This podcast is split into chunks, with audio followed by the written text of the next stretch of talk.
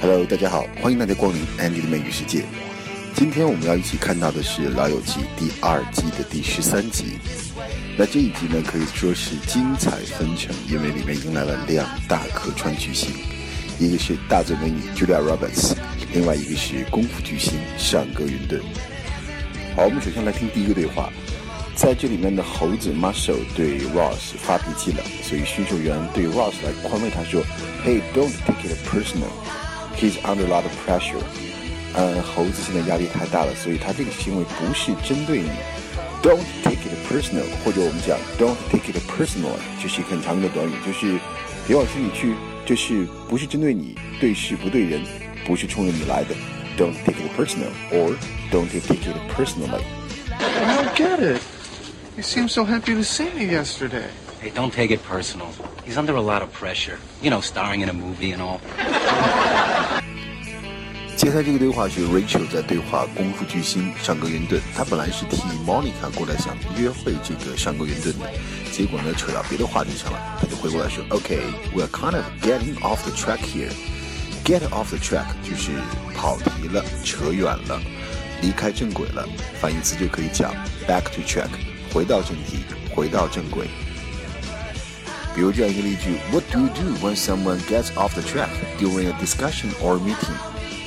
当在会议或者是讨论的时候，有的人跑题了，你会怎么办？这里面特别要提一下的就是这个上格云顿的客串演出。上格云顿其实是和史泰龙和施瓦辛格齐名的好莱坞硬汉，他在里面客串他本人。上格云顿呢，跟其他好莱坞功夫明星不一样的是，他自己本身就是武林高手，然后他那个一字马就是非常的有名。去年呢，他还客串了一个中国电影《煎饼侠》，在里面也是扮演自己，也展示了一字马的绝活。他已经是六十岁的人了。Excuse me. Hi. Hi. um, this is gonna sound kind of goofy, but um, my friend over there, who cooks, by the way, um, she thinks you're cute. You don't think I'm cute? I, I don't know. Um, do you think you're cute? okay, we're kind of getting off the track here. Um, I was supposed to come here and tell you my friend thinks you're cute. So what should I tell her? You can tell her I think her friend is cute. 在接下来这个对话当中，Joey 谈到了尚格云顿约会另外一个女星就是 Drew Barrymore。Joey 夸奖 Drew Barrymore 说：“She's so smoking。”这里面 smoking 可不是抽烟，smoking 就是相当于 hot，就是很火辣、很漂亮、很火辣。有时这样一次也放在一起来用，说 This girl is smoking hot，非常漂亮，非常火辣。And then Jean-Claude took me to that place, Crossroads and that's where we hung out with Drew Barrymore. Oh man, she's so smoking. She's got the greatest set of. No guys around, huh? 好，在下面这个对话当中呢，Chandler 被他的老同学 Susie 捉弄，他还浑然不知，最后还说 You are swell。You are swell 的意思就是你真棒，这是一个比较老 的用法，在三四十年代经常用，但现在呢，呃，还是有人会用 You are swell。但有的时候呢，这个 You are swell 用了以后是表示讽刺，就是相当于我们加了一个 air quote，并不是说真的好，是反语 irony。 Well, I was thinking it would be um kind of sexy if you wore mine tonight at dinner.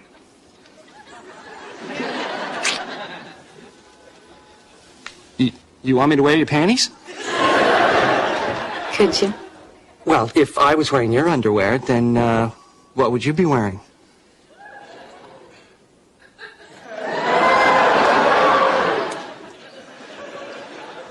You're swell. 在这个对话当中呢，Phoebe 想要平息 Monica 和 Rachel 的争论， 两人都分别诉说原因，到底就是跟尚格云顿约会这个事情是谁的错？Rachel 对菲比说：“She gave me the green light。”她明明答应过的，她明明同意过的。Give someone the green light，批准某人做某事。Okay, Rachel, why don't you start talking first? All right. I feel that this is totally unjustified. She gave me the green light. I did nothing. Re- Do you think I can't see you in the TV set?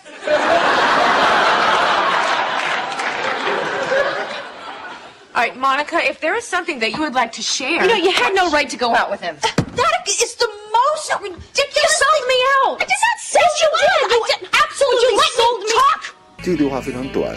Ross 对 Chandler 和 Joey 说：“Thanks for letting me tag along tonight, you guys. Tag along 就是尾随、跟随。 Ross tag along Joey 和 Chandler 的 double date。Thanks for letting me tag along tonight, you guys. Forget about it. 好，在最后这个尚格云顿和 Monica 的对话当中，我们听到了一个词，就是 ground rules。这个词的意思是基本法则、基本规则、一些约定俗成的规矩，ground rules。You know, I gotta admit, I was kind of surprised that you agreed to go on a blind date. Normally, I would not do it. what made you make the exception for me? Because Rachel told me uh, you were dying to have a threesome with me and uh, Drew Barrymore. But by the way, Drew has some ground rules. 好了，这就是今天的安妮的美语世界。